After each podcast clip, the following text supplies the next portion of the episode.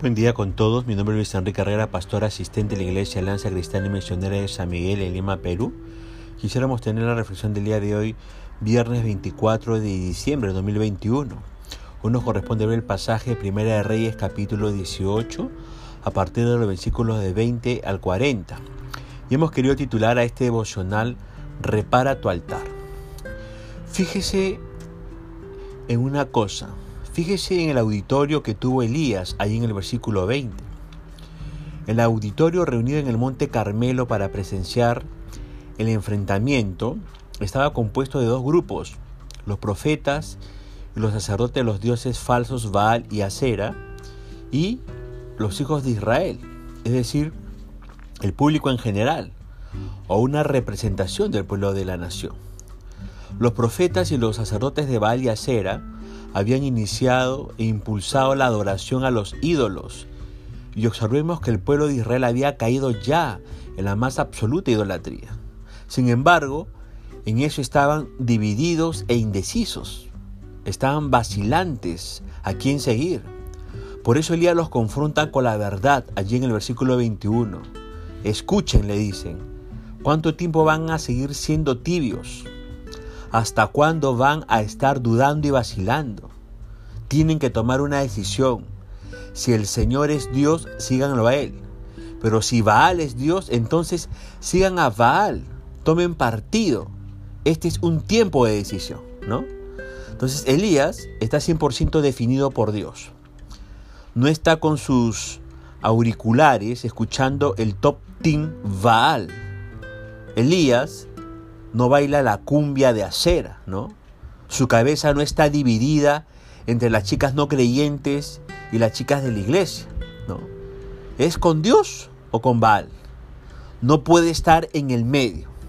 Le pregunto, ¿tiene algún Baal secreto y privado usted? Quizás un porno Baal, quizás un musibaal, quizás un first person Shooter Baal, quizás un AMTV Baal, quizás un Hop Sexy Baal, quizás tiene usted e incursión en una página www.baal.com. ¿Tiene usted la trilogía del Señor de los Baales? Elija, escoja. Juégasela por una o por otro, pero juéguesela por algo. Deje de ser tibio. Deje de jugar a la santidad cuando sus ojos están llenos de inmoralidad. Defínase. O sigue la santidad o sigue la mundanalidad. O ama y adora a Dios o ama y adora lo que no es de Dios. No mezcle. No mezcle, por favor. Ahora, la gente no dijo ni una palabra. No respondieron al desafío de Elías, ni tampoco discutieron con él. ¿Sabe una cosa? Lo más fácil de hacer en la hora de tomar una decisión es no comprometerse.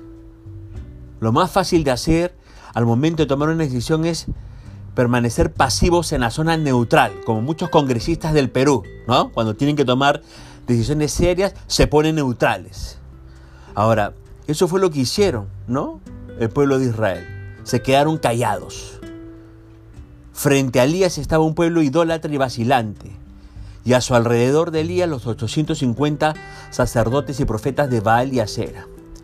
Fíjese que Elías tenía un plan ingenioso según los versículos 23 y 24.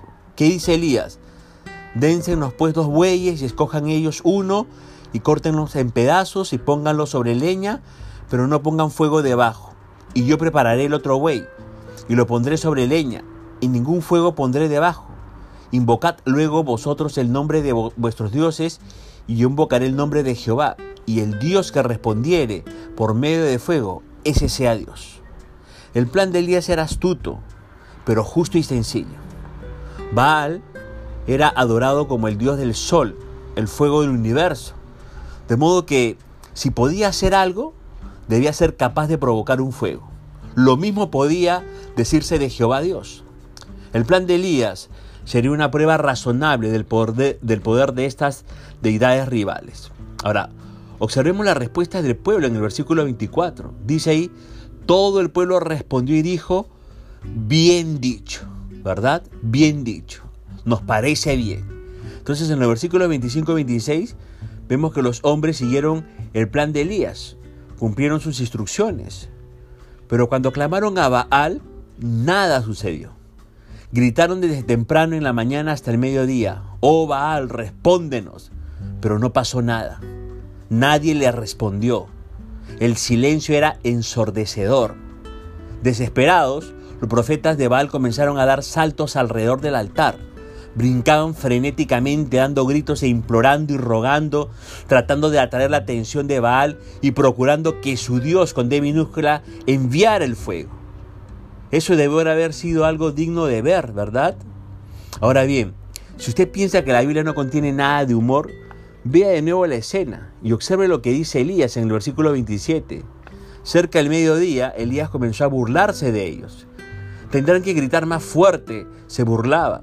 Sin duda que es un Dios. Tal vez esté soñando despierto, quizás esté haciendo sus necesidades. Seguramente salió de viaje o se quedó dormido y necesita que alguien lo despierte.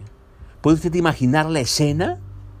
Bueno, después de aguantar varias horas viendo este disparate, les dice, oigan, quizás no están gritando bien alto. Después de todo, Él es un Dios, ¿no? A lo mejor está ocupado o de viaje. Y luego Elías lo provoca aún más, ¿no? Les dice, quizás su Dios está de viaje o quizás se ha quedado profundamente dormido. Ustedes lo que tienen que hacer simplemente es gritar más fuerte para que se despierte, ¿no? Sin embargo, nada sucedía en los cielos. Desde la mañana hasta el mediodía clamaron a su Dios. Hasta se mutilaron sus cuerpos con frenesí, pero no había voz entre comillas. Imaginémoslos totalmente exhaustos, jadeantes, sangrando, y finalmente humillados. No hubo, entre comillas, quien respondiese ni escuchase. Y aquí en esa dramática coyuntura, Elías entra en escena. Pero más importante aún, este era el momento de prueba de Dios. Ahora, nos preguntamos, ¿qué es lo primero que hace Elías?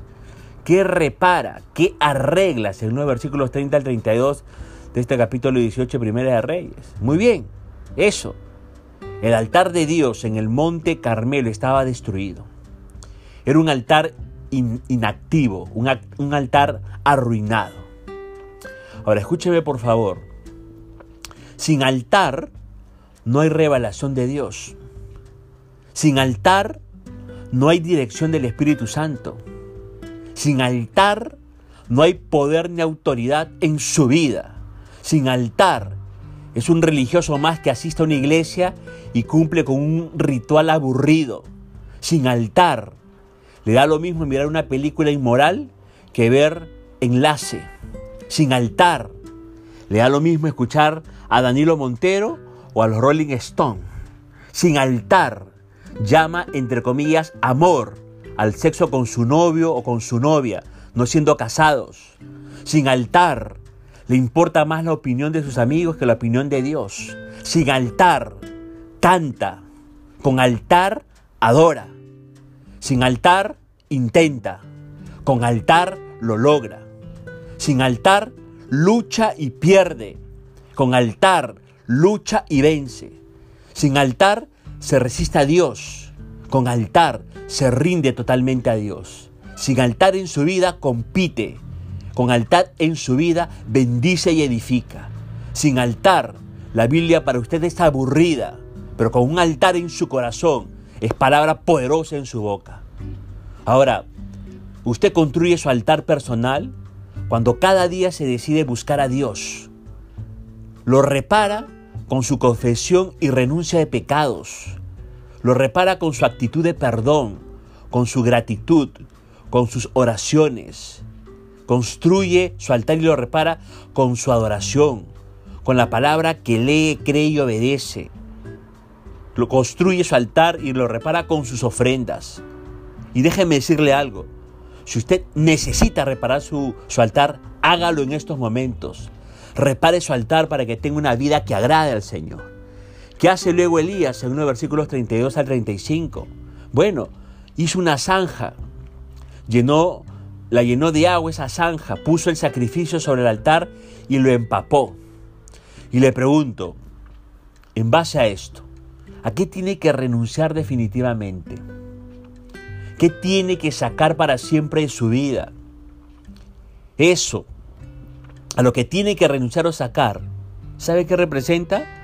Representa su sacrificio sobre el altar. Piénselo, reflexiónelo. Es más, le sugiero algo. Escríbalo en un papel. Renuncia a eso y pídale, pídale a sus padres si es un joven o a sus líderes que oren por su vida para una total liberación y sanidad. ¿Qué más hace el profeta Elías y qué sucede según el versículo 36 al 39? Bueno, Elías ora a Dios y cuando termina de orar, desciende el fuego de Jehová, consume el agua, así como el sacrificio. Elías oró que esta demostración del poder de Dios volviera el corazón de la gente del pueblo de vuelta hacia él mismo, según el versículo 37. Y eso fue lo que sucedió. Fíjese lo que dice el verso 39. Viéndolo todo el pueblo, se postraron, dice, y dijeron, Jehová es el Dios, Jehová es el Dios. Ahora sí, Dios responderá lo que le pida. ¿Cuándo? Cuando su altar de adoración y búsqueda de Dios esté reparado. Dios le sorprenderá. Dios le encenderá con el poder de su Espíritu Santo. Su fuego se activará cuando usted repare, ¿verdad?